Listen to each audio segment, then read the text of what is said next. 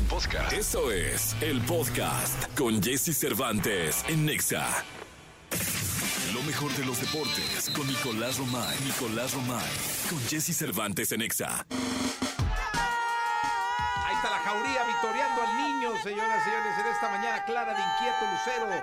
Ya huele a Fórmula 1, ya huele a motor.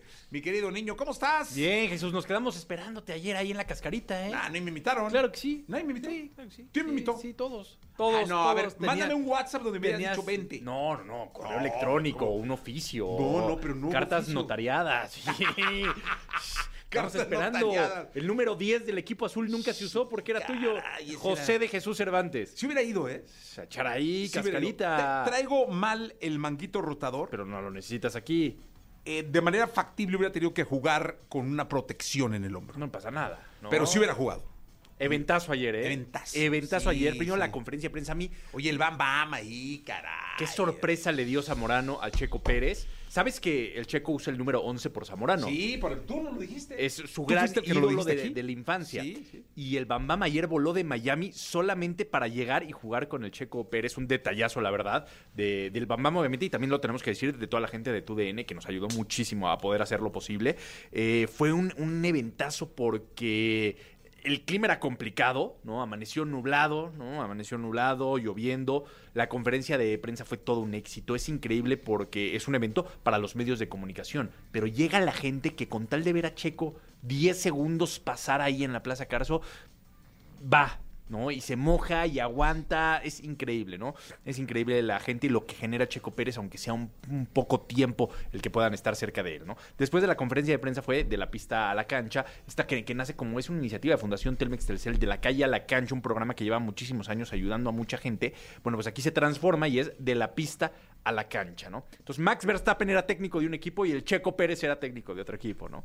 Eh, importante porque obviamente hay grandes personalidades, jugadores de Pumas, de León, de Pachuca, eh, vinieron, estuvieron ahí este, echando rostro. Jugó Peláez, ¿no? Ricardo Peláez. Linares. Sí, le dolió la rodilla. Ah, le dolió la rodilla a Ricardo Peláez, Peláez. ya la artritis, ¿no? Sí, le dolió la rodilla a Ricardo Peláez. Zamorano un nivel espectacular. No, qué gol metió, ¿eh? Espectacular de Zamorano. Qué gol metió Dineno Zamorano. también, muy buen nivel. Sí. Arturo Elías Ayub metió un golazo, Arturo. Metió un golazo. Lo vi, lo vi, buen O gol, sea, ¿eh? él se hace su cambio. Se hace sombrerito al mismo. Es que se tenía que ir porque dio una conferencia después en el EXMA, en el Auditorio Nacional. Entonces te, te tenía que ir, entonces dijo, ya metí el gol, vámonos. Y, Sí, pidió su y- y cambio. pudo cumplir con todos los compromisos que, que tenía, pero la pasamos muy bien. La verdad es que es la- el furor de la Fórmula 1. Déjame decirte que, que Max Verstappen es un tipazo. Tuve la oportunidad de entrevistarlo. Hoy sale la, la entrevista en Claro Sports. Este, por supuesto que la compartimos para que también la tengamos este, aquí en Oye, mañana la podríamos y poner. Sí, por supuesto que sí. Eh, de- deja titulares muy importantes. Ya adelantamos uno que él dice, para mí y para Red Bull es muy importante hacer el 1-2 con Checo Pérez. O sea, sí le está dando como que ese peso específico y esa importancia a Checo de hacer el, el 1-2. Estaba en muy buena onda, Max. Muy buena onda, disfrutando, pasándola bien, como que se reía del- del furor que Oye, generaba. entonces mañana en la segunda de deportes podemos poner Sí, tu por supuesto, por supuesto. ¿De veras? Sí, sí, sí, Ah, qué oportunidad grande, niño. No, para que la gente escuche en este programa lo que hoy va a escuchar en el. Hoy lo, lo 100.5. sacamos, sí, sí, sí, hoy lo, hoy lo sacamos en, en, en Ah, Claro en Sports, Claro en Sports. YouTube y, y ¿En la radio lo pones hoy? En radio también, a las 3 de la tarde, 3 de por la tarde. supuesto, Jesús. Y Nunca mañana te haría aquí, ¿no? eso, sí, claro. Mañana aquí, sí, sería muy importante. Sí, no, bueno, por Nicolache. supuesto. Jesús. Oye, se tiene cara de buena onda, ¿no? Es buena onda, ¿eh? La verdad es súper relajado. O sea, estábamos muy nerviosos porque estaba pues, todo el equipo esperándolo a Max Verstappen y llega. este, él se microfoneó solito, eh, él se sienta, nos, nos da conteo. Muy, muy relajado, muy relajado. Este, obviamente, pues llevábamos unas preguntas y tú sabes, en este tipo de, de cosas las revisan, pero Max muy, muy normal, diciendo, no, pues pregunta lo que quieras. O sea, la verdad es que Max tranquilísimo. Incluso al final del partido, Checo y Max no jugaron, ¿no? Era, pues había que Sí. cuidarlos, estaba lloviendo, ¿no? Pero empatan el partido, el equipo blanco y el equipo azul. Empatan el partido. Y entonces, este, dicen, ¿qué hacemos? Pues un penal Checo y un penal Max. Y Max dice, sí, órale. Los dos fallan su penal. Entonces Checo, di- Checo y Max se ponen a platicar entre ellos y Max le dice, pues ya sé, yo te tiro un- un shootout a ti y tú me tiras un shootout a mí y ya, así lo desempatamos, ¿no? Entonces, así ellos mismos deciden cómo. Checo le mete gol a Verstappen y Verstappen no le mete gol a Checo, ya te imaginarás, parte del ambiente. Pero después se abrazan y después como que, a pesar de toda la rivalidad que, que entendemos que hay, ellos dos se llevan bien, ¿eh? Ellos Sí, dos, claro. pues, la verdad es que se llevan bien, son compañeros, entienden su rol. Los dos quieren ganar, los dos son sumamente competitivos, pero hay buen ambiente y hay buen, buen rollo. Así que yo me quedo con buena sensación de Max Verstappen. No, qué bueno. Y lo importante es que eh, hubo un evento con eh, eh, Fernando Alonso. También, es que todos Mítica. aprovechan. Qué bárbaro, un gentío. La plaza llena, ¿eh? Todos la plaza aprovechan, comercial sí. llena para ver a Fernando Alonso. Fernando Alonso, también George Russell tuvo un, un Un evento. eh, Carlito Sainz ha tenido eventos también. ¿No está Joss aquí? No, está yo. Joss. ¿Qué pasó? Había que entrevistar a Joss, ¿eh? Porque ¿No sabes lo que hizo Joss? ¿Qué hizo? ¿No sabes? ¿No fue a ver a Carlitos No, bueno. No, a ver, creo, cuenta, creo- cuenta, creo que está cuenta. vetada del Hyatt de aquí, de, de Polanco. ¿Es en serio no sabes? No, cuenta, No, cuenta. ¿y ¿Va a venir Joss o no? Sí, hoy viene. Es que, ¿Sí? es, es- es que acuérdate que es barista, entonces ahorita está el momento de, de preparar el No, café. es que de verdad que es una entrevista imperdible. Que nos cuente todo lo que hizo. Se metió por la cocina, salió, le firmó Carlito Sainz, se tomó una selfie, pero salió borrosa, entonces le pidió otra. No, no, no. Un tiradero. Oye, muy bien, Sí, caray. muy bien. Estuvo muy cerca de Carlito Sainz, ¿eh? Muy, muy cerca. Es que ella, ella produce el programa de Autos y Más. Sí. Yo creo que lo hizo para el programa. No, hombre, lo hizo para ella y para tener su gorra. Y para se ve el rockero se ríe. El rockero se ríe porque sabe que está diciendo la verdad. Sí, sí, sí, sí, sí. Yo dije, no, seguro la mandó José Ramón no, Zavala. hombre, cero, cero, cero. No, no, no. Oye, pues ahorita en la segunda que nos Sí, sí, cuente, ¿no? Ojalá que, que venga. Sí. Si no, mañana. Sí, mañana. Sí, sería importante. Oye, pues huele a Fórmula 1. La verdad ya es que está, está, a, la, a la orden del día la, la Fórmula 1. Jesús, en la segunda de deportes ya platicamos de, de todo lo demás. Platicamos de Hubo jornada en el fútbol mexicano, jornada pendiente que, que había en el fútbol mexicano. Entonces platicaremos de, de Liga MX, de Champions League, que también hubo Champions League. El Barcelona imparable. ¿eh? Sí, sufriendo un poquito, pero consigue un resultado muy Imparable. importante. El sábado es el clásico, Real Madrid-Barcelona, ¿eh? Eh, traen la lengua a los Rolling Stones. Ocho y media. Sí, Sí, el es Barcelona. una- esa es una que hay que comprar. Sí, ¿así? Sí, no, pues imagínate, ¿no? Quieres todas, Jesús. Es que no me das ni una. No, pero ni las usas. De pronto sí. ¿eh? No, la de Red Bull nunca la has usado. Sí, sí la uso. ¿Cuándo? De pronto así para pijamear y eso. me la Nah, pongo. a ver. Te voy a mandar una foto en pijama con mi camisa. Su camisa. El domingo la tengo que pon- me la tengo que poner. Sí, a fuerza. El sí, domingo, no, bueno, a fuerza. ¿Vas a ir? No, no vas a ir. No, no voy a ir porque No, sí. tengo un compromiso familiar muy importante. Muy importante. Sí, No, sí. tú lo sabes. Te representaremos. Sí, Sí. ya está. Eh, 8 de la mañana en punto, 7.59, realmente son las 8. Eh, vamos a ir a un corte comercial. Una SUV para romper la rutina es la Tigo 7 Pro de Shirei. Eh, y yo te invito a que te dejes cautivar por su techo panorámico, dinamismo y que vivas la experiencia de conducción donde los detalles, eh, claro, dejan muy claro que suman y suman mucho en esta Tigo 7 Pro de Shirei. Llévatela con seguro gratis este mes. Greatness is the way. Consulta términos y condiciones en shirei.mx. Voy a un corte comercial. Regreso de inmediato. Toda la información del mundo del espectáculo con Gil Barrera, con Jesse Cervantes en Nexa.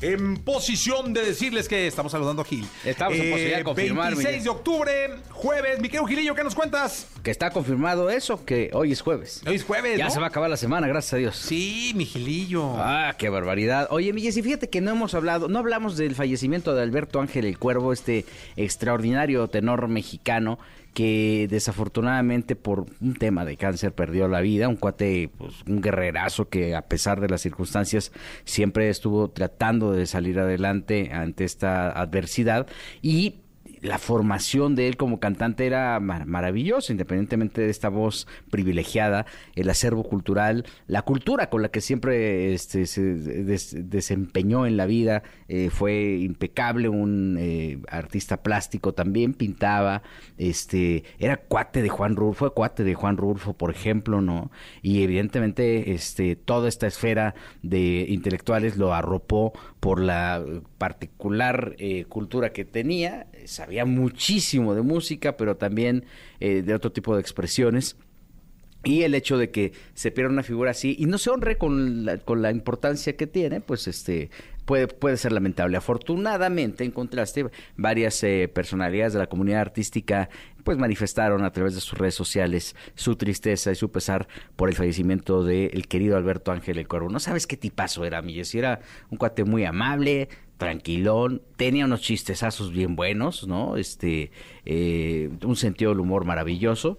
Y bueno, pues este, eh, hoy ya está descansando en paz luego de tener una eh, fuerte lucha eh, contra el cáncer. Pues que en paz descanse el cuervo, mi querido Gilgilillo. Alberto Ángel, el cuervo, un abrazo muy fuerte para toda su familia y para todos los fanáticos. Oye, y en la segunda hablamos de los premios Bandamán, ¿no? En la segunda hablamos de todo este pesar que tengo, mi querido Jesse. La desvelada y uno que otro tequila que, ay, es que mira, o sea, al final, para relajarte dices, necesitas, pues, un... No, hombre, es importantísimo, Gilillo. La relajación es importante en el Sí. mundo. Gracias, Gilillo. Buenos días. Todo aquello que sientes, percibes, los comportamientos que desarrollas, la relación con tu medio, explicados desde la perspectiva de Katy Calderón de la Barca en Jesse Cervantes en Exa. Katy Calderón de la Barca, ¿cómo estás? Hola Jessy, curiosa. Ah, ¿por qué? Es que, no le- es que me, me dice, traigo el tema. Le digo, no, no, no, yo tengo un tema, pero no te lo quiero platicar. Es que fíjate que me pasó algo muy chistoso el día de ayer. Me pasó dos veces. Y me llama mucho la atención porque yo creo que no, so- que no soy solo yo, sino que es la sociedad en sí, creo. De hecho, voy a platicar la historia. Porque, ahí va, iba yo en la calle, ya sabes, rumbo a una cita, tarde, tengo que confesar, tarde, y de pronto eh, hay momentos en donde la calle se atora y aplica el 1-1, ¿sabes? Sí. O sea, uno, uno, uno, uno. Y va, perfecto.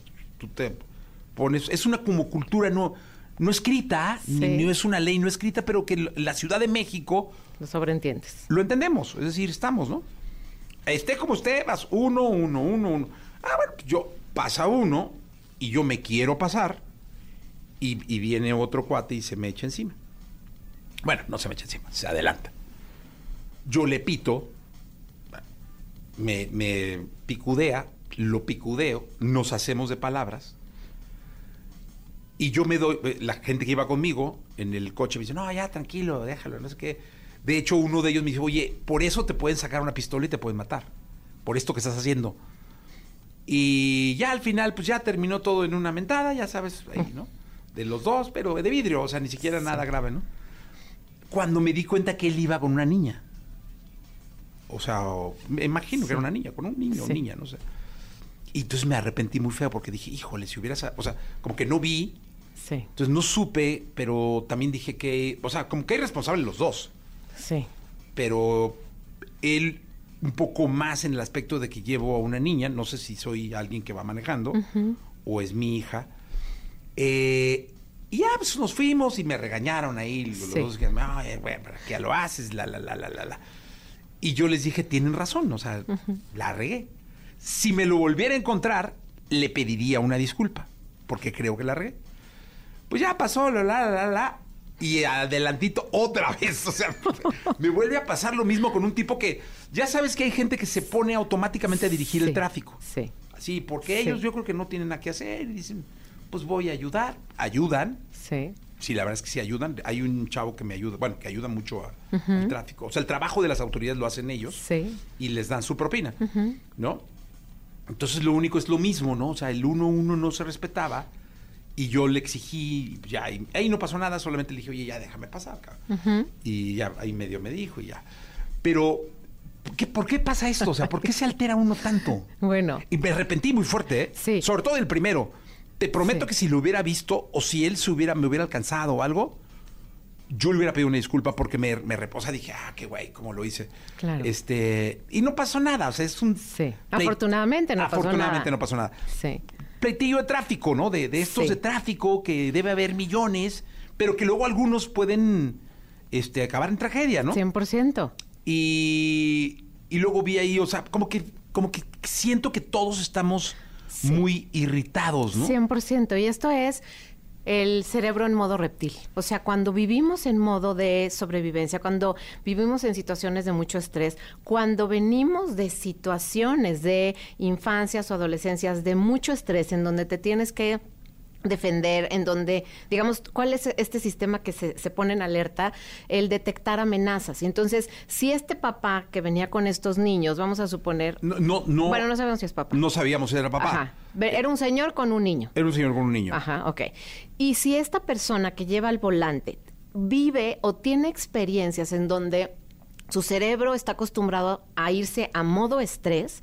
¿Qué quiere decir eso? Me, o sea, lucho, ¿no? Busco amenazas y de las amenazas me defiendo. Entonces lo que va a suceder es que voy a estar en una constante sobrereacción. Ahora, nosotros somos una cultura que viene de muchos temas de violencia, de amenazas, de tener que estar en un estado de sobrevivencia. Entonces, cuando tú estás en ese estado, Jessy, normalmente lo que haces es responder desde el cerebro reptil. El cerebro reptil, que eh, lo que hace es eh, ponernos, digamos, este, como cuidarnos en ese estado, ataca, huye o se congela.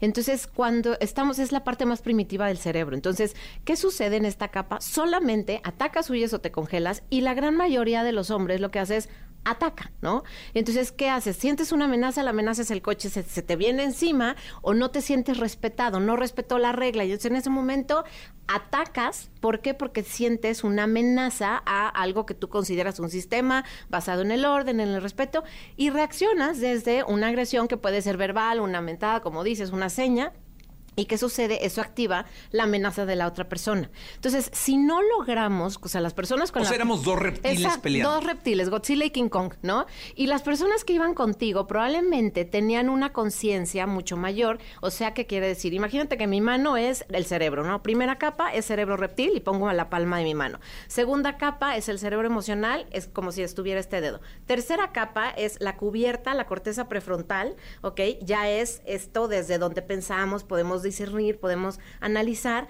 Aquí es donde estaban tus personas con las que te dijeron tranquilo. Esta, la capa, digamos, de la corteza es la que te ayuda a poder pensar de manera racional, a poder anclarte a tus valores y a decir, tú eres alguien que respeta, o sea, aquí no estás respetando, tú estás pidiendo respeto, pero no estás respetando porque echaste una mentada, ¿no? Entonces, ¿qué sucede? La capa primitiva, la primera es el cerebro reptil. Era un reptil Godzilla contra otro King Kong. Y entonces, ¿qué sucede? A ti te entró la conciencia porque tú eres alguien que has trabajado mucho en tu autorregulación, has trabajado mucho en poner tus emociones en sintonía, en, o sea, todo esto, ¿no? Por cierto, tu libro, ahí se los recomiendo, búsquenlo, cómprenlo, está muy bueno, este, de Jesse Cervantes. ¿Y qué haces ahí? Te das cuenta y haces conciencia, o sea, hiciste una, una subidita de escalón, digamos, del cerebro reptil pasaste a detectar tu cerebro en el sistema límbico o emocional, a captar, ok, me estoy enojando, esto no está bien, hay una niña, y en el momento que ves que hay una niña, ¡pum!, viene tu corteza Sí, prefrontal. ahí le va. O sea, ahí fue como chin. Y este, y él siguió, taca, taca, Claro. taca, taca, taca. O sea, Sí, siguió, siguió, él siguió, siguió reptil, reptil, Y yo ya como que ya mejor me fui, ya ta, ta, ta, así banderita blanca y, Sí. y ya no pasó nada.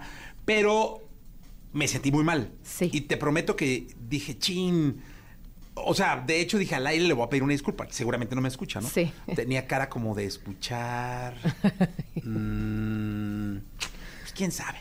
Este, iba a decir, pero mejor Sí, no. qué bueno, porque además hay una niña, o sea sí. que- Eh, pero, eh, sí.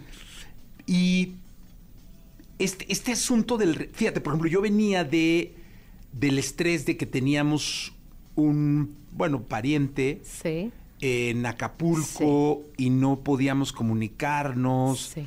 Y estábamos con el estrés de no saber qué pasaba. Ah, sí, ah, ahí lo Y estás Le describiendo. habían, creo que prestado cinco minutos de un internet del, no sé, de. Princess o no sé de dónde, Sí.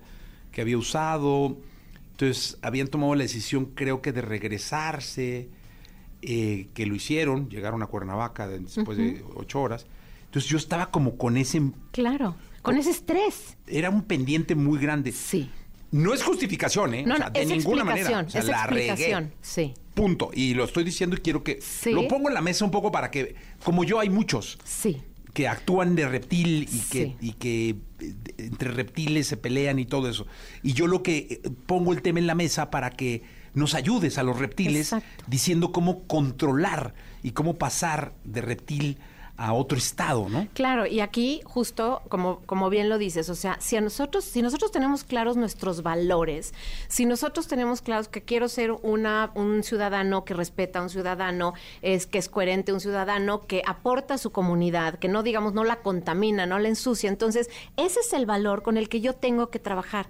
¿Y qué va a suceder cuando yo logre eh, hacerme consciente que estoy perdiendo el control, que estoy en esa situación de amenaza o de estrés? Y como lo estás diciendo, si yo además detecto que tengo una condición que me está poniendo en una situación vulnerable porque estoy preocupado, porque estoy ansioso, porque estoy temeroso, porque tengo incertidumbre. O sea, mi condición de estrés, y para eso nos sirve estar conectados con nosotros mismos, y el decir, eh, el que esto me esté afectando hace que esté más vulnerable a que mi sistema de alerta, o sea, el cerebro reptil, ataque, ¿no? Y esté, y esté presente. Entonces, número uno es hacerme consciente de cuando yo caigo en este cerebro reptil. Y entonces decir, ¿quién es el individuo que quiero ser?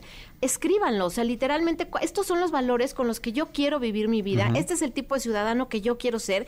Y entonces ténganlo muy presente para que cuando sientan que viene una situación de estrés o una situación que los empieza a desbordar, ahí viene la, otra señal, tenemos que tener conexión con nuestro cuerpo, tenemos que eh, darnos cuenta que en ese momento seguro te subió la temperatura, empezaste a tener un, este, a lo mejor mayor ritmo cardíaco, o sea, hay señales en el cuerpo que nos dicen entraste en cerebro reptil. Si nosotros no estamos conectados, y esa es una de las señales de cuando venimos, digamos, de situaciones de trauma o de situaciones de sobre, estrés o de mucho miedo, ¿qué sucede? No estás conectado con tu cuerpo. Oye, pero ¿cómo pararlo? O sea, porque son situaciones muy rápidas. Sí. Quizá eh, situaciones así de segundos. Sí.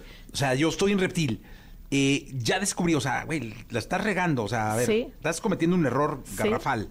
Porque sí, puede bajar a alguien y te mata, o sea, sí. saca una pistola y te da un balazo. Así está la sociedad hoy en día. tal cual. ¿no? Y pierde todo, la vida y todo por un... Sí, sí, sí. reptil contra reptil en un semáforo, ¿no? Exactamente. Pero ¿cómo instantáneamente decir, estoy en reptil? ¿Qué hago? Ok, número uno, por eso les digo... Sin dejar de, o sea, sin tener tiempo de escribir y todo eso. No, ok, la prevención se hace antes, antes de que les suceda, hagan eso, porque eso los ancla. Ya estoy en reptil, o sea, lo que, lo que les diré es busquen una, eh, o sea, si ya, si ya lo cacharon, porque el problema es no cacharlo, si ya caché que mente la madre, si, si ya caché que subí el tono de voz, tengan una señal, porque si no tienes una señal, no te vas a dar cuenta. Entonces, si ya tienes una señal que es el volumen de tu voz, que manoteaste, que, que sentiste que subió la temperatura, Oye, esto sirve hasta los pleitos entre familia. ¿eh? Hasta, es más, con tu pareja y con tus hijos. Si ya sentiste que te calentaste, o sea... que hay un... Eh, eh, me, encantó lo de subir el tono de voz, manotear, insultar. Exactamente. La voz mucho más rápida, o sea, subes el volumen, hablas más rápido, generalmente gesticulas, abres los ojos o empiezas a manotear. Entonces, si tú sientes esto, ¿no? Vamos a suponer, como dicen los chavos, me calenté. Si sientes que te estás calentando, en ese momento respira profundo, ¿ok? Y el famoso cuenta hasta 10. O sea, empieza a poder, aprieta los labios para que no te, no, no te vayas a ir por la boca, o sea, no vayas a decir cosas de las que te vas a arrepentir, o llévate la mano a la boca y solamente respira por la nariz. Otra cosa que puedes hacer ah, es, o sea, tápate una de las este, fosas nasales, de las narinas, digamos, pero haz un movimiento que te haga saber, puedes hasta levantarte, si vas en el coche nada más, o sea, ponte la mano en la boca y respira por la nariz, inhalando sabiendo que tu panza se infla, porque si, si no se infla la panza, no es una respiración que da calma, es una respiración que agita. Cuando estamos en cerebro reptil... Eso hay que repetirlo, está, está buenísimo. Estás respirando... Si tú vas a respirar, tienes que respirar por la nariz metiendo el aire no a tus pulmones. Para que se, infle la panza o sea, el vientre, exactamente. tiene que bajar el aire. Exacto. Si no baja, no nos calmamos. Se va a una respiración torácica que, que no nos sirve. Entonces, hagan este ejercicio y otra vez, esto practíquenlo cuando no hayan perdido el control. Pero cuando ya lo perdieron es, en ese momento, mi mano en la boca, la otra en el volante, o simplemente aprieten la boca si tienen las dos manos en el volante, respiren inhalando, inflando la panza, o sea, una respiración que se escuche, ¿no? Se inhala, inhala la panza, se regresa y háganse consciente de que con tres respiraciones después se vuelvan a regular. O sea, no hablen, no digan nada, solo respiren tres, tres muy conscientes, porque eso es lo que va otra vez a, ¿cómo se llama? A regular el ritmo de tu respiración y a pasar de un sistema inconsciente a un sistema consciente. Hacer esto inmediatamente, Jessy, te sube al cerebro, de la, o sea, la parte de la corteza prefrontal, a la parte evolucionada. Entonces dejamos de ser un simio, dejamos de ser Godzilla y nos vamos a nuestro lado humano, pensante y racional. O sea, la respiración es clave. Es clave. Te sientes alterado, te calientas, respira por la nariz, mételo al estómago. Sí. Hazlo varias veces. Tres conscientes y después dejas que tu ritmo solito empiece a funcionar. Y vas a empezar a reflexionar. Y vas a empezar a decir, uno, o sea, el que eh, no, o sea, mi vida, mi vida no vale que la ponga en riesgo, ¿no? Entonces, o repetirse una palabra de tranquilo, o sea, ten calma, esto no vale la pena, ¿no? Entonces, tranquilo, ten calma, no vale la pena. Y en ese momento es, estás cuidando tu vida, estás cuidando tus relaciones, porque si esto te pasa en pareja, igual, o sea, puedes este, lastimar tre- tremendamente fuerte a, a tu pareja, a tus hijos. O sea, hay papás que aman a sus hijos y les dicen una cantidad de insultos porque, porque les da miedo, porque tienen temor, porque les estresa que no vayan a pasar la materia. Y entonces sueltan una cantidad de insultos que dices, tú lo amas, no tienes por qué lastimarlo. Y es el cerebro reptil a tope sin poder darse cuenta de manera consciente que lo que quieren es protegerlos y que lo que sienten es amor por ellos, pero el cerebro reptil no puede transmitir esa conexión desde la parte madura. Entonces, esto es algo que todos los seres humanos tendríamos que trabajar. Y esto es algo que si venimos de cultura de violencia, que en México el te diría 60% de las familias vienen de educación basada en la nalgada, en la violencia, en el grito y en el insulto. Entonces, somos una cultura que tenemos que aprender a trabajar autorregulación, Jessie. Y si no la practicamos, no viene sola. Y no, no nos las va a enseñar nadie si nosotros no nos hacemos conscientes de que es trabajo de cada uno. Sí, Entonces, es chamba tuya. Sí, 100%. Me parece maravilloso que ya lo hayas puesto sobre la mesa, porque todos, la madurez del ser humano reside justo en que podamos pasar de la parte reptiliana a la parte de la corteza prefrontal. Eso es lo que nos hace humanos, eso es lo que nos hace estar conectados, lo que nos hace cuidar nuestras relaciones. Entonces, esto es la base de una sociedad que pueda funcionar en respeto y en amor. Oye, y te voy a decir una cosa. No tiene nada, no pierdes nada, no tiene nada de malo, no pierdes absolutamente nada por pedir una disculpa. Exactamente. Nada, nada, nada, nada, nada. Así que, querido eh, conductor, si me estás escuchando, no sé, eh, me imagino que no, pero si no, que alguien le diga, si contó algo y alguien está escuchando, te pido una disculpa. Eh, gracias, Katia. Gracias, Jessy. y Tomemos tu gran ejemplo porque para pedir disculpa hay que ser inteligente y tener el corazón abierto. Así que muchas gracias y aprendamos del ejemplo. Jesse Cervantes contigo. Regresamos. ¿Ya conoces el nuevo Sky Más? Algo diferente y único en México. Mejora la experiencia de cómo ver televisión, streaming, estrenos, exclusivas, películas y la mejor programación de Sky en un solo lugar. ¿No te ha pasado que no sabes dónde se transmitirá el partido de tu equipo favorito y pierdes tiempo buscándolo o que olvidas dónde estabas viendo tu serie favorita y tienes que entrar y salir de cada aplicación para encontrarla? Con Sky no tienes este problema. Lo encuentras aquí. Además, es una plataforma que ofrece contenido personalizado para cada integrante de tu familia mediante inteligencia artificial. Esto para conocer tus gustos y así recomendarte el mejor contenido para ti. Y por promoción, al contratar ahora te llevas HBO Max, VIX Premium y Star Plus, incluidos en el paquete hasta el 31 de diciembre. ¿Sabes cuánto te estás ahorrando con esta promoción? Hasta 517 pesos mensuales. Cámbiate ya a Sky Más. Contrata al 55 40 40 0202 y en sky.com.mx. Toda la información del mundo del espectáculo con Gil Barrera, con Jesse Cervantes en Nexa. Bien, señores, llegó el momento de la segunda de espectáculos del día de hoy, jueves, jueves 26 de octubre. El querido Gilgilillo, Gilgilillo, Gilgilín, el hombre, el hombre espectáculo de México.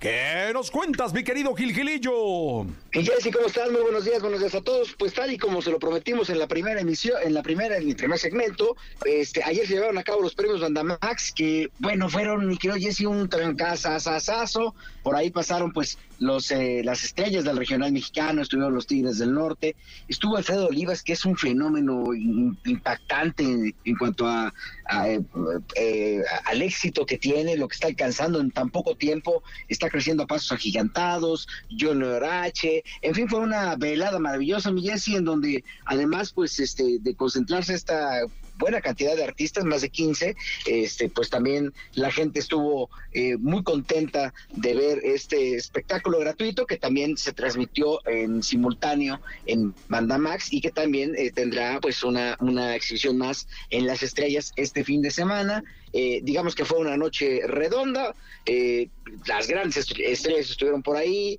estuvo que eh, Edwin Luna la Tracalosa, estuvieron los socios del ritmo, en fin, una buena cantidad de artistas que disfrutaron y, permitieron que su público disfrutara de este espectáculo que hoy por hoy pues este eh, pues, digamos que es como el, más importante que tiene el regional mexicano en términos de televisión y este y pues ahí estuvieron mi Jessy completitos de principio a fin Qué bueno, mi querido Gilillo. Y sobre todo, sobreviviste.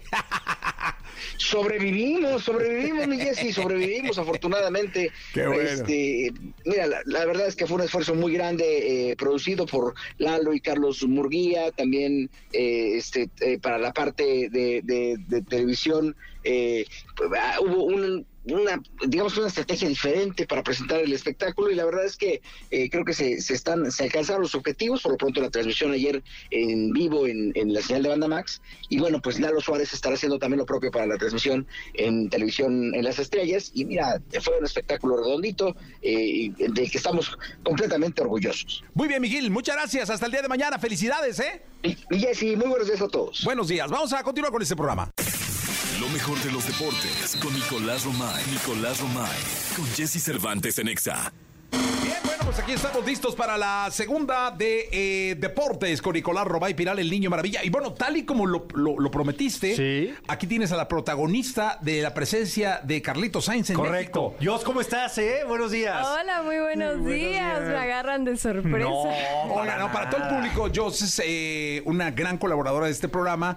eh, eh, lleva la co-conducción, coproducción junto con eh, Yanisita.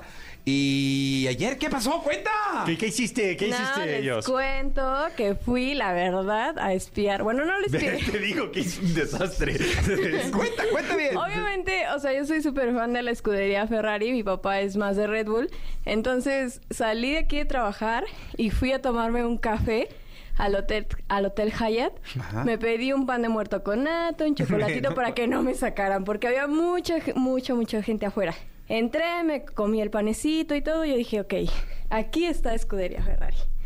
Yo estaba comiendo normal y de repente veo que la gente se empieza a alborotar en toda la calle y todo. Y veo a lo lejos que venía Carlos Sainz. Y yo, ¡ah! Gritito. Entonces llega Carlos Sainz y pues obvio no permitían que la gente se pasara al hotel. Solamente los que estaban consumiendo Pero tú ya estabas dentro del hotel. Ajá. Yo estaba Es, consumiendo eh, un chocolate. muy audaz, ¿eh? Con un pan de muerto, porque pues pan de muerto. Con nata. Ah, con nata aparte. Sí, sí, sí. Va entrando Carlos Sainz y se les filtra toda la gente por las puertas para poder tomarse una foto con él. Pero lo alcancé a agarrar cuando iba entrando y me firmó mi gorra de Ferrari. Entonces grabé obviamente el momento porque fue como, Carlos, Carlos, ¿me firmas la gorra, por favor? Tomó mi gorra, la firmó y nos tomamos una foto. Pero que no salió y la repetiste. ¿Cómo? Salió, salió borrosa la foto, ¿no? Salió, ajá. Salió sí, Y, sí, le- pediste otra. No, no, no, o sea, fue yo, obviamente tienes que pensar qué vas a hacer porque no le puedes estar pidiendo dos veces la foto. Ajá. Grabé un video y yo tomé la captura de pantalla del momento más claro. Del momento Hombre, más Que así claro. producieran los programas. Jesús, qué bárbaro. Sí, hijo. Eh, O sea, yo tomé Borrosa, la ¿eh? captura de pantalla, pero se ve, es la única foto donde se ve que es Carlos Sainz. Sí. Sí. Medio Y el- despeinado, ¿no? y el Como que video- está así. como- Sí. Oh, hasta parece que están saliendo de. Y el video de la gorra, pues obviamente se ve increíble cómo agarra, A ver, a ver, a toma mi gorra y la firma. Sí, qué momento. qué bueno. Entonces te fuiste a fanear durísimo. Sí, claro. O todavía Jesús Sí, me claro. dice, dice ingenuamente, no, seguro fue a hacer algo para autos y más. No, no, no. Yo dije, yo voy a ver a Carlos Sainz, que por cierto, tipazo. O sea, se portó muy bien con todos los fans. Iba una chica que iba incapacitada y la, la- la ayudó a que se levantara de su silla de ruedas para tomarse una foto con él y le firmó igual una gorra que llevaba de Ferrari, tipazo, o sea, se portó increíble con sus Y no te fans. sacaron. Después de eso dijeron, ahora ya. No, no, no. Acábate tu pan de muerto. Fue como, no, fue como, pues la morra estaba tomando su café y se encontró a Sainz. Ajá. Entonces, regresaste al café. Sí, me tomé mi café y mi pan. Y ya, y ya después ¿Y te fuiste. Sí, feliz. Ah, movimiento Oye, gran perfecto, estrategia, ¿eh? Gran estrategia, ¿eh? Te, te digo. voy a hacer ahora en el Corona. voy a ver dónde están y me voy a ir a tomar un Sí, café. claro. Y ya después, o sea, pregunté, las chicas me dijeron, es que solamente llegó Carlos Sainz. Me dijeron, Leclerc llega como a las 10 de la noche. Yo dije, no, Ya. Yo ya no sí, tú estoy entras muy dispuesta. entras Pues de muy hoy. temprano. no estoy dispuesta. Pues no sé, es que ve- realmente ahorita que ya veo los TikToks, la gente se les amontona demasiado y eso. Yo dije, no estoy dispuesta, ya estoy contenta con Carlos Sainz. Pues felicidades. qué Dios, momento, qué onda, ¿eh? qué momentazo. Qué- ¿eh? qué momento, Dios. José Ramón te lo va a agradecer Sí, muchísimo. sí, que produciendo su programa vayas a. No, sí me- pero igual él me dijo, o sea, estuvo increíble, es el viejo sabroso de las chavas. Y sí es. ¿Y el checo qué? Checo es, pues, también Ya, es viejo bueno, sabroso. ayer le gritaban así al checo. Sí, sí, sí. Bueno. sí. Muy bien, Está Jos. bueno. Jos, gracias. Gracias. Oye, Jesús, déjame dar los resultados de algo, ¿no? Dale, sí, hombre. de, de algo. Rayados ayer ganó 3 por 1 a Cholos. el rayado viene bien, ¿eh? Bien, bien Ahí viene, Rayados, ¿eh? resucitando el rayado, ¿eh? 3 por 1 a Cholos. Juárez 3 el por Tano 2. levantando la mano, ¿eh? Sí, de manera importante. Sí, ¿eh? señor. Eh, Juárez 3 por 2 a Atlético San Luis. Sí. Importante eh, también ese, ese resultado para, eh, para Juárez. Eh, después eh, tenemos UEFA Champions League. Tuvimos UEFA Champions League. Barcelona 2 por 1 al Shakhtar. París 3 por 0 al Milan. Atlético de Madrid y Celtic empataron 2 a 2. Y el Porto 4 por 1 al Royal Antep. Así la Champions League. Oye, ahora en Las Vegas vi la tienda oficial del Paris Saint Germain. Ajá. Está en Las Vegas. Y debe de haber muchas tiendas oficiales. No, pero yo nun- nunca había visto una de ellos, pues. Ajá. Y llena la tienda, ¿eh? Bien. pues Lo sí. que más se vende ahí, pues ya sabes, la de Mbappé, ¿no? Sí, Kylian sí. Mbappé, la Eh. tienen ahí y todo el rollo. Me imagino. Muy bonita la ropa de ellos. Eh, Nicolás, hasta el día de mañana. Hasta el día de mañana, previa de Fórmula 1. Previa eh, de, Serie Fórmula 1. Mundial. Sí, señor. Ah, de la Serie Mundial de También, Béisbol. también, Cantaste a los tejanos, ¿eh? Y ahí están. Ahí están, señoras y señores. El hombre que lo dice y es. Mañana nos va a decir quién gana la carrera del, del próximo domingo. Eh, hasta el día de mañana, Nicolás. Y hasta el día de mañana todos eh, se quedan con Jordi Rosado, que va hasta la una de la tarde. La entrevista con Jesse Cervantes en Nexa. Cáncer de mama. El mes de octubre es conocido también como el mes rosa en conmemoración de la lucha contra el cáncer de mama. Desde 2006, esta enfermedad es la primera causa de muerte por cáncer femenino en México. Hoy aquí en la cabina de Jesse Cervantes en Exa se encuentra con nosotros el doctor Jorge Enrique Monge, cirujano oncológico. 8 de la mañana, 52 minutos. 8 de la mañana con 52 minutos. Eh, doctor Jorge Enrique Monjes. Eh, eh, eh, ¿Jones? Jones. Jones, perdón. Eh, dime una cosa. eh, primero, gracias por venir. No, a ti, gracias, Jessy, gracias por la invitación, gracias por darnos esta importancia y ayudar a hacer conciencia de esta enfermedad que hoy día es un problema de salud a nivel mundial, ¿no? No nada más en nuestro país, es un verdadero problema y bueno, qué, qué bueno que podemos utilizar estos, medios para hacer más conciencia y educar a la gente y hacerlos conscientes de que esta enfermedad existe y en cualquier momento una de cada siete mujeres en lo largo de su vida va a padecer de cáncer de mama. Entonces, por eso esta importancia. Oye, va- vamos, eh, empecemos por el origen, porque luego quiero hablar del FUCAM. Eh, el origen es, ¿qué es el cáncer de mama? Mira, el cáncer de mama es una enfermedad, es un tumor que se origina en, las glándulas mamarias. Eh, yo, siempre veo a nuestro cuerpo como algo, una máquina perfecta. Algo falla en la máquina perfecta en un, un momento de que algo se tiene que reparar y se genera este tumor. Y cuando se perdemos esta capacidad de eliminarlo nuestro cuerpo es cuando se presenta el cáncer. Empieza a crecer, a crecer, es una bolita. Desgraciadamente, esta bolita o este cáncer tiene esta capacidad de dar metástasis, de irse a otros sitios. De, inicialmente se va a los ganglios, pero tristemente también puede afectar otros órganos, pulmones, huesos, cerebro, eh, hígado y desgraciadamente, pues bueno, termina, la historia natural de la enfermedad es la muerte como tal. ¿Qué hemos visto eh, que ayuda es el momento oportuno del diagnóstico. Si hacemos un diagnóstico temprano, eh, logramos hacer eh, o salvar vidas, yo así lo digo a las pacientes, es la vida y la muerte es el momento de tu diagnóstico. Si yo te hago un diagnóstico temprano, tenemos una probabilidad de que tú puedas sobrevivir a esta enfermedad por arriba del 90%. Entonces, es por esto la importancia y el énfasis de hacer diagnósticos temprano, porque mucha gente habla de prevención. Eh, cuando hay una enfermedad que el principal factor de riesgo para padecerla es ser mujer y luego la edad, son factores que no podemos modificar, pero sí podemos llegar a hacer una detección oportuna de esta enfermedad. Y viene la duda, ¿cómo es que, que- me da? ¿Cómo, ¿Qué pasa? ¿Qué factores hay? ¿Es hereditario? Eh, ¿Qué me pasó para yo poder haber sido eh, eh, o, haber, o tenerlo en mi cuerpo? Fíjate que más del 60% de los casos solamente encontramos como factor de riesgo el ser mujer y ser una mujer mayor de 40 años de edad. Hay otros riesgos, como bien lo comentas, el tener antecedentes familiares de cáncer de mama. Eh, hoy día las mujeres deciden no tener hijos o tener hijos después de los 30 años de edad, que también son factores de riesgo. Esto por la exposición a sus propias hormonas. Mujeres que empezaron a arreglar antes de los 10 años de edad, que ya llegaron a los 50 y siguen reglando, que se siguen exponiendo, porque el 70% de los casos tiene que ver con las propias hormonas de las mujeres. Entonces, la realidad, y esto es bien importante que lo sepan, porque muchas mujeres dicen, yo no me voy a hacer mi mastografía porque no tengo familiares con cáncer de mama. Ojo, 60% de los casos no hay más riesgos. Simplemente eh, el, hecho de ser mujer ya te implica un riesgo. Entonces, hemos visto un incremento importantísimo en los últimos años. A partir del 2006, el cáncer de mama se vuelve un verdadero problema de salud, rebasando al cáncer cervicouterino. Entonces, por eso mucho énfasis de conocer tu cuerpo, tu explórate, mastografías a partir de los 40 años de edad.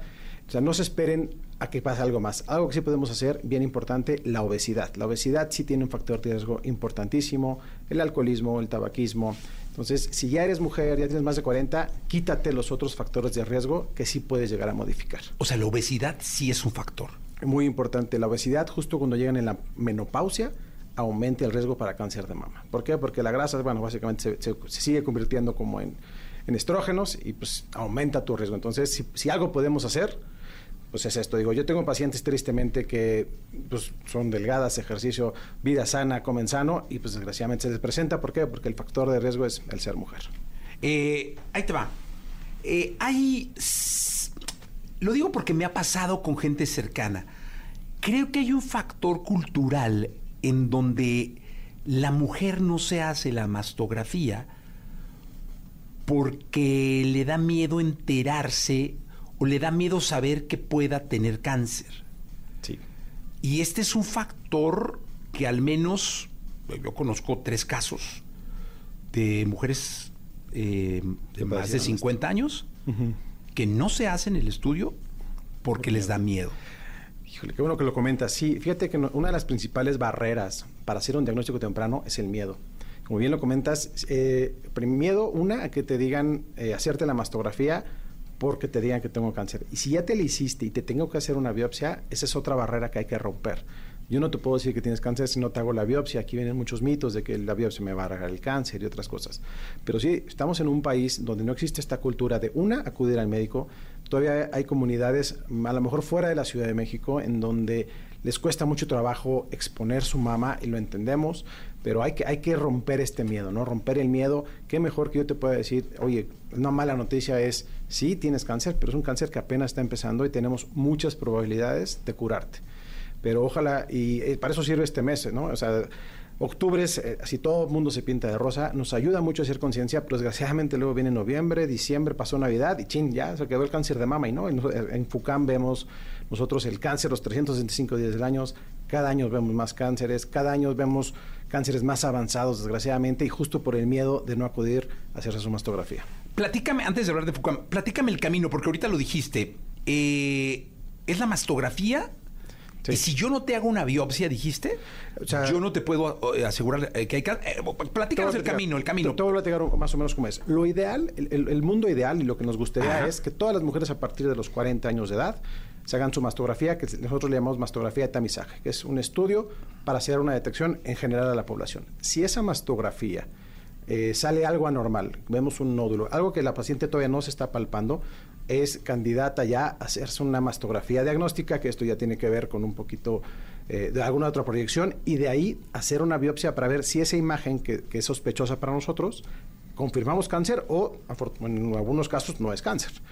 La otra es, tú llegas porque te palpaste una bolita y no te has hecho un estudio, vienes a una mastografía diagnóstica y mismo camino.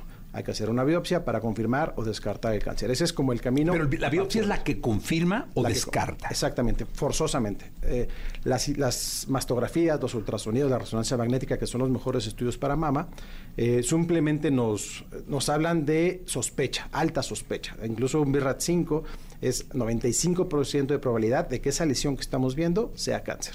¿Qué es BIRAT 5? BIRATS es el sistema eh, que nosotros, bueno, que, que se utiliza en radiología para describir todos los estudios de mama. Va del 0 al 6, el 0 siendo un estudio eh, incompleto, no concluyente, 1 benigno, 2 benigno, 3 sospecha, 4 y 5 alta sospecha y 6 cuando ya confirmamos por biopsia la malignidad. Y digo, mucho, eso es importante que la gente lo sepa porque ellos reciben su, su estudio y lo leen. Entonces es importante también que si ya ves que tienes un BIRAT 3 en adelante, mejor acudir a un oncólogo a un centro especializado para cáncer de mama. Que ese es otro, o- otro que juega en contra un poco de ustedes. Hoy todo mundo googlea. Mucho. O sea, hay una boleta del tamaño, entonces van y buscan tamaño de no sé qué. Este, el estudio salió con esto. Y eso yo creo que va en contra porque hay que ir a un médico. Totalmente de acuerdo. Aquí en México tenemos esta cultura de que cuando tú tienes, algo, incluso ya te dijeron que tienes algo más, primero vas con tu tía, tu primo, la vecina, el, internet, y hasta el último, pues lo dejas al médico. Y este es un tie- en, ca- en cáncer, cuando hablamos de cáncer, el tiempo sí importa. Nunca es una urgencia hacerte una cirugía, nunca es una urgencia hacerte que te tengan que operar mañana. Pero sí, si dejas pasar más de dos, tres meses, esa bolita que a lo mejor medía un centímetro, en tres meses la podemos encontrar de tres y a lo mejor ya se fue a los, a los ganglios y a lo mejor ya se fue a otro lado. Entonces, el tiempo sí importa en cáncer. Eh, cuéntame qué es el FUCAM. FUCAM. FUCAM es una fundación de cáncer de mama. eh, llevamos ya 23 años Por eso es. FUCAM, ¿no? Fundación, Cáncer, de, Mama. exactamente. Eh, el presidente y fundador es el doctor Guisa, eh, que él vio la necesidad de que muchas mujeres no tenían acceso a hacerse una mastografía, a darles un diagnóstico. El sistema de salud, eh, digo, no es de ahorita que esté mal, sino lleva varios años, ahorita a lo mejor está muy mal. Pero entonces siempre buscó la forma de apoyar también a este grupo vulnerable de pacientes, ¿no? Que veían que no se podían, no tenían acceso a esta mastografía. Fuera de la Ciudad de México no hay tantos mastógrafos como lo hay aquí o simplemente no tenían la oportunidad de tratarse porque eh, las filas eran muy largas en otros institutos. Entonces fue creciendo, fue creciendo, eh, fuimos ayudando a muchos pacientes. Hoy día es la única fundación en México y América Latina en que en un solo lugar eh, se pueden atender eh, todo lo necesario para el cáncer de mama, desde hacerte tu mastografía, tu biopsia, si es necesario cirugía, quimioterapia, radioterapia, cirugía reconstructiva, paliativos, prácticamente pues todo, ¿no? Y, está abierto hoy día a, a todo el mundo. O sea, cualquier persona puede llegar y... ¿Cómo, cómo es que pueden recurrir al FUCAM? Hay, eh, pues, desde que pueden ir presencialmente, tenemos FUCAM en México, que está en la Avenida del Bordo número 100, eh, o pueden llamar por teléfono, o por nuestra página que es www.fucam.org.mx. Ponemos los datos, ¿no? En las redes. Por supuesto. En las redes de EXA nos, nos deja los datos y lo- los, los ponemos, ¿no? Sí, y digo también los invito a que nos ayuden. Es una Claro, fundación. no, no, no, Como ¿cómo? fundación somos, ayudamos mucha gente. Entonces, si eres una paciente que a lo mejor tiene un poquito más de recursos, porque hoy trabajamos con cuotas de recuperación, si tienes un poco más de recursos y puedes hacerte tu mastografía ahí, que es un lugar de alta calidad para una mastografía, muchas veces no lo saben, pero con esa mastografía que tú estás haciendo ahí, muy probablemente también estás aportando a otra paciente para hacerse su mastografía que no tiene recursos y que acude con nosotros y nosotros la apoyamos. Digo, nos encantaría apoyar a, las cientos y miles de mujeres que hay, pero bueno, eh, apoyamos al, más, al mejor número que, que logramos apoyar. No, y en lo que podamos este, hacer nosotros para apoyarlos, ustedes que apoyan, adelante, cuenten con el programa, por favor. Muchísimas gracias. Y, bueno, y lo, más importante, ¿no? Que es hacer conciencia de esta enfermedad a nivel eh, nacional, mundial, y romper este, como lo- eh, bien, bien lo comentaste, este miedo y todas estas estigmas que hay atrás de acudir al médico, de hacerse su auto- autoexploración, que sí la recomendamos nosotros a partir de los 18 años de edad, una vez al mes, y la, la su mastografía a partir de los 40 años de edad. Eh, doctor Jorge Enrique Monjes Jones, ahora sí ya no me equivoco, este, me encantaría que pudieras eh, regresar Sí, claro. y tocar más el tema de origen desde cómo hacer una, eh, una, mastografía, cómo, cómo, cómo analizarse, cómo... Eso sería maravilloso. Claro que sí, cuando, cuando tú nos digas, Este- y quieres, te, mandaremos ahí unos podcasts para que te tenemos para eh, de, de videos de exploración. Eso estaría muy bueno. Está muy padre y claro que sí, nos encantaría. Cuando quieras visitarnos, es más que bienvenido a las Oye, instalaciones de FUCAM. Muchísimas gracias, doctor, por estar acá con nosotros. Eh, ya lo saben, FUCAM debe ser punto .com, punto, org. com, punto org, punto. ORG, perfecto. ORG.mx. Pues, de todos subimos los datos a las redes de, de- de EXA y del programa para que todo el mundo tenga acceso. Doctor Jorge Enrique Monjes Jones, muchas gracias. Gracias a ti, Jessy. Gracias. 9 de la mañana, 4 minutos. Eh, los Beatles, un día como hoy, eh, el orden del Imperio Británico y aquí lo recordamos. La entrevista con Jesse Cervantes en Nexa. Reino. Proyecto musical que se ha caracterizado por sus letras profundas y existenciales acompañadas de melodías suaves. En 2014 lanzaron su primer álbum, llamado Viaje por lo Eterno, con el cual salieron de gira con Zoe y León Larregui, lo que se tradujo en un exitoso disco debut y una rápida difusión de su inigualable estilo.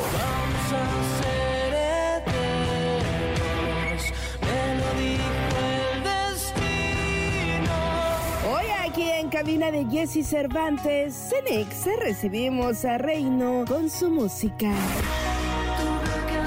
Está Reino con nosotros, Cristian Jan, ¿cómo estás? Muy bien, gracias Jesse. Feliz de estar por acá. Oye, cuéntanos eh, cómo has estado, cómo está Reino, cuéntanos de la experiencia del Auditorio Nacional. Eh, no, no es fácil hacer un auditorio, eh, no es fácil convocar a la gente a que compre un boleto y vaya a ver un proyecto, un concepto, un grupo, una banda, eh, un artista.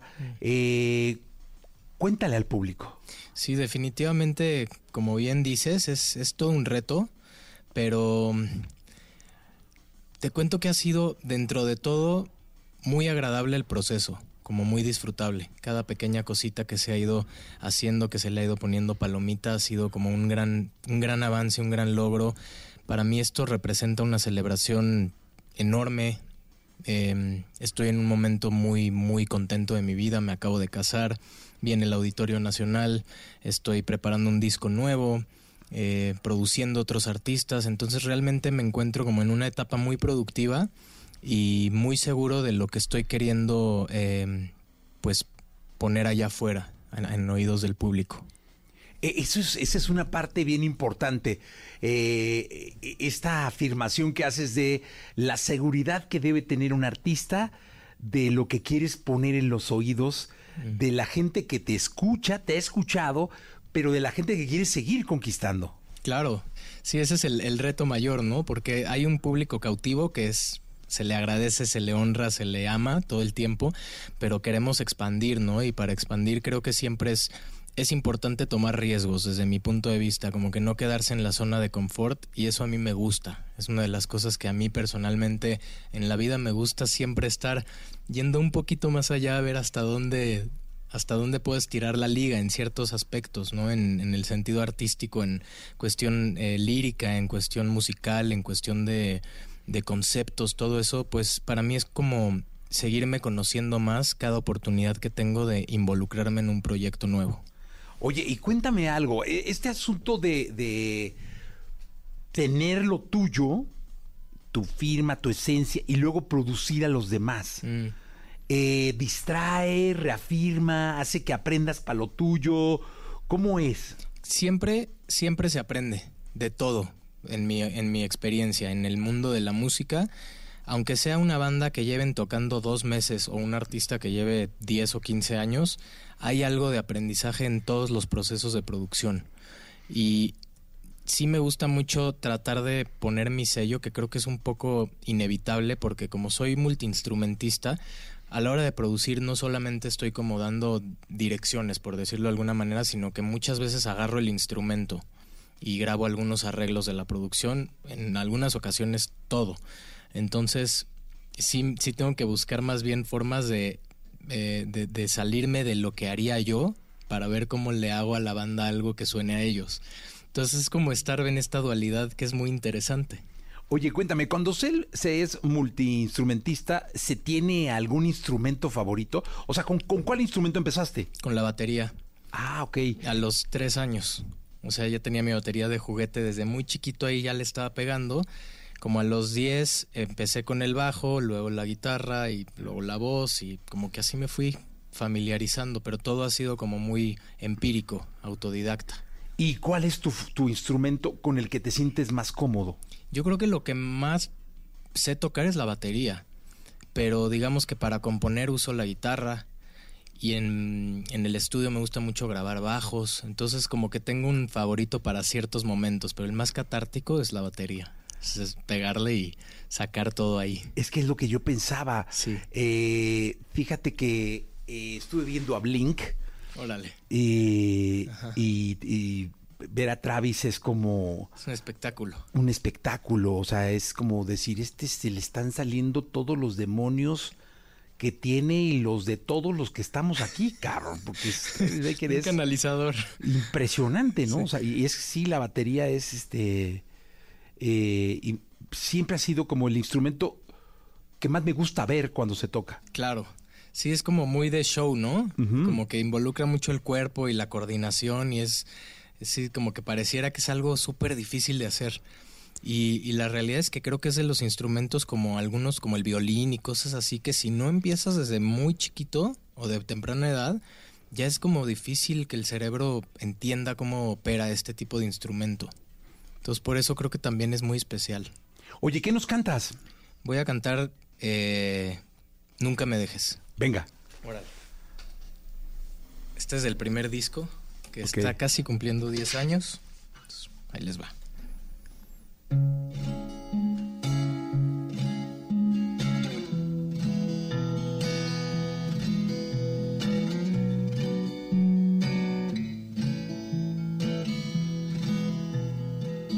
Perdimos toda la razón al encontrarnos tú y yo.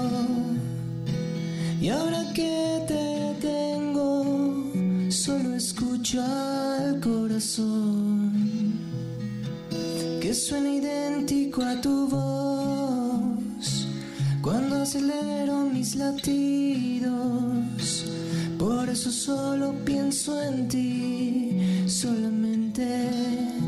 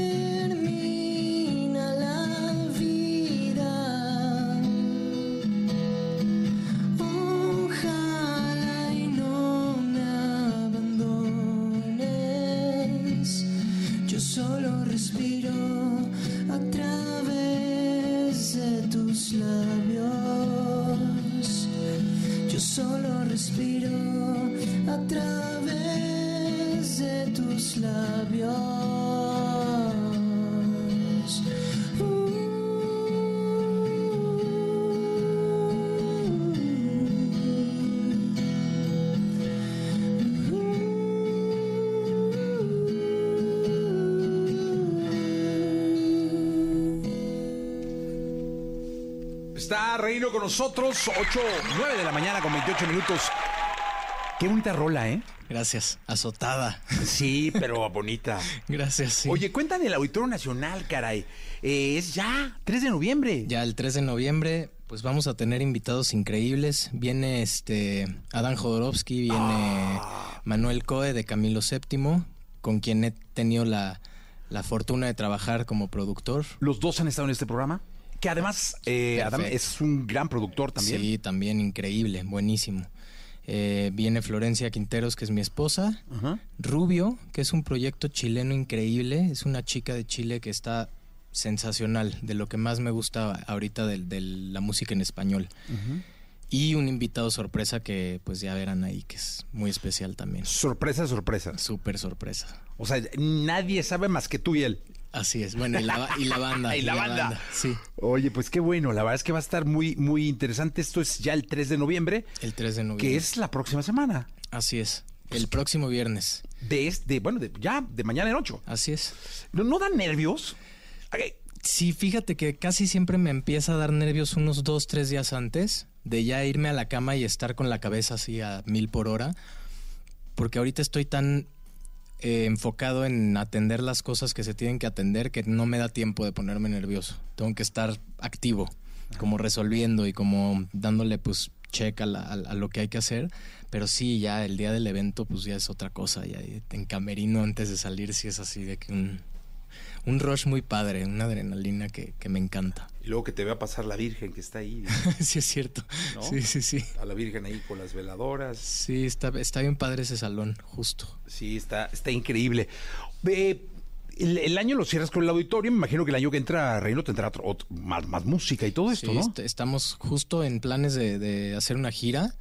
Entonces el año que entra habrá nueva música. Yo quiero hacer un, un pequeño tour como conmemorativo de este disco que te, que te digo que está por cumplir 10 años. Entonces me gustaría hacer una gira como alrededor de ese disco que es como muy especial, que fue el primero. Y también pues nueva música al mismo tiempo. O sea, combinar este homenaje con lo nuevo que venga Con lo saliendo. nuevo, exacto. Entonces, pues ya, estamos en planes de eso, pero sí, hay, hay reino para largo. Qué bueno, me da mucho gusto. ¿Nos cantas otra cosa? Claro. Venga. A ver, esta se llama Química. Venga. Es que vamos a subir la sillita un poquito. Sí, no, venga. Ahí está.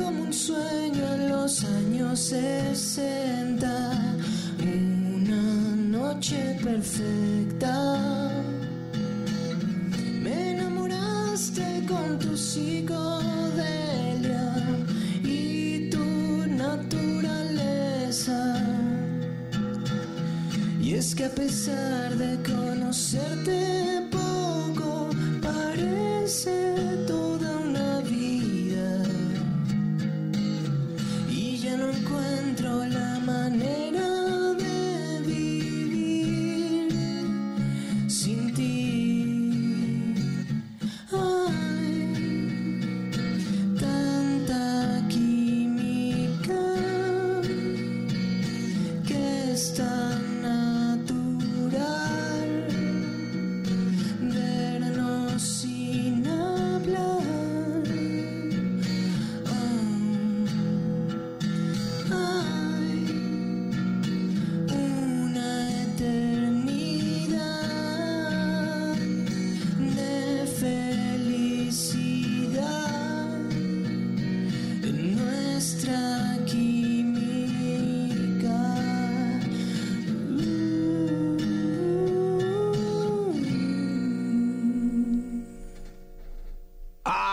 Con nosotros, 9 de la mañana con 33 minutos.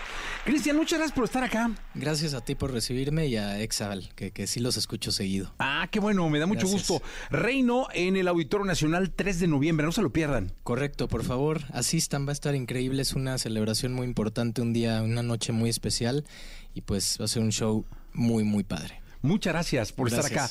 Eh, vamos a continuar con el programa de 934.